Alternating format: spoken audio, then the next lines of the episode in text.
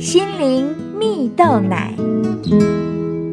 各位听众朋友，大家好，我是刘群茂，今天要和大家分享用好话改变人的生命。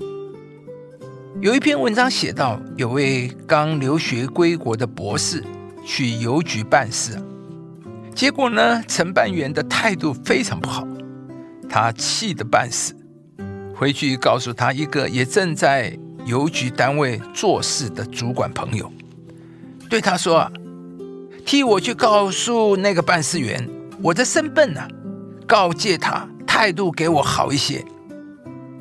那位朋友苦笑着点点头。几天后呢，那位年轻博士又到邮局办事，而这么凑巧又遇上了那位承办员，而岂料他的态度不但没有变好，反而更加的百般刁难呢。这使这位年轻博士更气了，又对他的朋友说：“去告诉那个有意吹毛求疵的员工。”再次提醒他我的身份，叫他给我客气一点。两天之后，他又在邮局碰到了那个承办员，而果真啊，这次他不但不再刁难，反而还一脸笑容，态度亲切。让那个年轻博士回去后，便问朋友说：“你终于替我好好训他一顿了。”朋友回答说：“不，我没有替你教训他。不但如此，我还告诉他，你不断称赞他做事慎重，态度优良。”那位年轻博士纳闷的说不出话来。朋友接着笑笑的说：“啊，很多时候啊，低姿态比高姿态更有用。”文章最后写道：“原来弯腰有时。”比站直还更高，低姿态往往比高姿态更能达到目的。谦恭的态度有时比强硬的态度更能得人尊重，甚至更能从对方口中学到新东西。很多人常会有一种误判呢。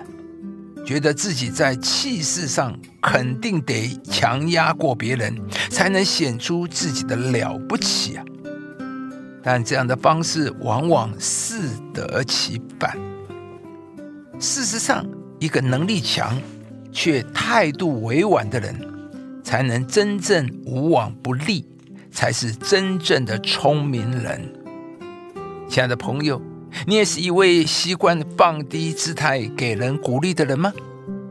故事中的那位承办员，他态度变好的原因，不是因为这位博士的身份地位，而是因着那位主管朋友善意的赞美。在圣经中有一句话说道：“污秽的言语一句不可出口，只要随时说造就人的好话。”叫听见的人得益处。这里所说的造就人的话，指的就是对人有帮助、能鼓励、启发人的话语。在圣经中，耶稣就是那位常常说造就人话语的人呢。耶稣的门徒有许多是再平凡不过的人，譬如呢，彼得原本就只是一位渔夫啊。个性也非常的冲动，甚至还曾三次否认自己跟随过耶稣啊！